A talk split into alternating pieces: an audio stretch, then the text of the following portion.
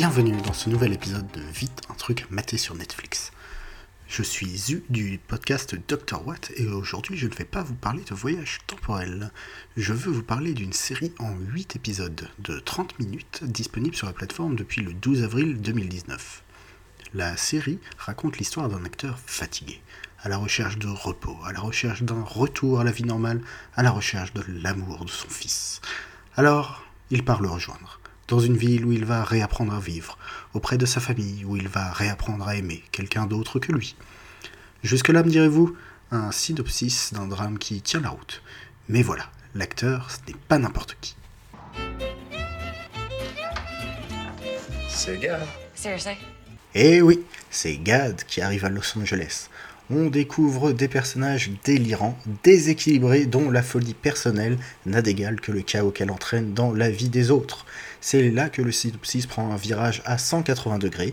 Et si on doit résumer ça en 5 storylines assez simples, nous avons Gad, qui se cherche dans sa vie personnelle et professionnelle, Viviane, son ex-femme, gourou Instagram du bien-être, cherchant à fonder une nouvelle famille, Luc, 15 ans, fils de Gad et Viviane, préparant une opération d'implant mammaire pour percer dans le mannequinat pour hommes, Jason Alan Ross, le nouveau partenaire de Viviane, acteur de seconde zone préparant une audition pour la Fox, et Brian, assistant de Gad à Los Angeles, dont les motivations sont mystérieuses.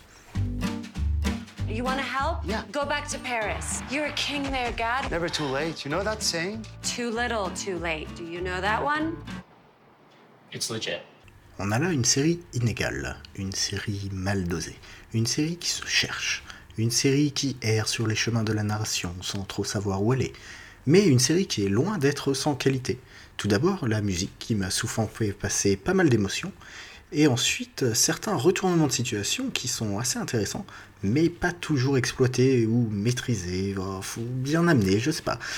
Enfin, une douce folie, une douce irrationalité qui accompagne chaque personnage et leurs réactions et leurs enjeux si particuliers.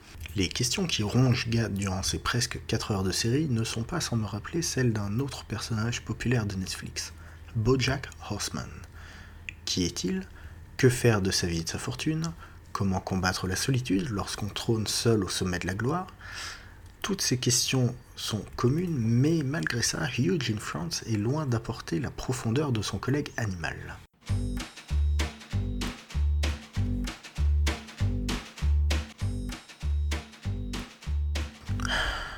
J'ai l'impression que cette série est contagieuse. Je l'ai regardée hier soir et je ne sais plus non plus ce que je veux en dire. Dois-je conseiller la série comme un objet d'étude cinématographique, un sous-Bojack Horseman? Ou est-ce un monument à la gloire de ce porté-d'étendard d'un certain humour français? Et puis, que dire de la fin de la série?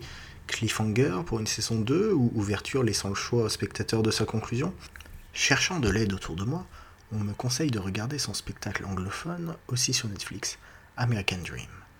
Bon, malgré quelques longueurs, je ris aux blagues et je passe un bon moment. Je me demande si la série n'est pas une sorte de prologue au spectacle, nous montrant comment du quotidien on peut extraire des blagues et je me mets à imaginer des situations qui ont pu amener à certains passages du spectacle, une sorte de reverse engineering de l'humour. Dans une tentative désespérée de conclusion, j'en appelle à la sagesse d'Internet. Diverses critiques fleurissent dans la presse française. Allociné fait une synthèse, voyons voir. Moyenne 2,3 sur 5, les extrêmes. Télé 7 jours 4 étoiles. Télérama 1 étoile. Bon, ça ne m'aide pas beaucoup. Voyons voir les critiques anglophones, tiens leur regard sera peut-être un peu plus neuf sur l'humoriste français. Rotten Tomatoes. 6 commentaires. Tomatometer, 50%. Bon, j'abandonne. Regardez Huge in France, comme ça, on pourra en parler.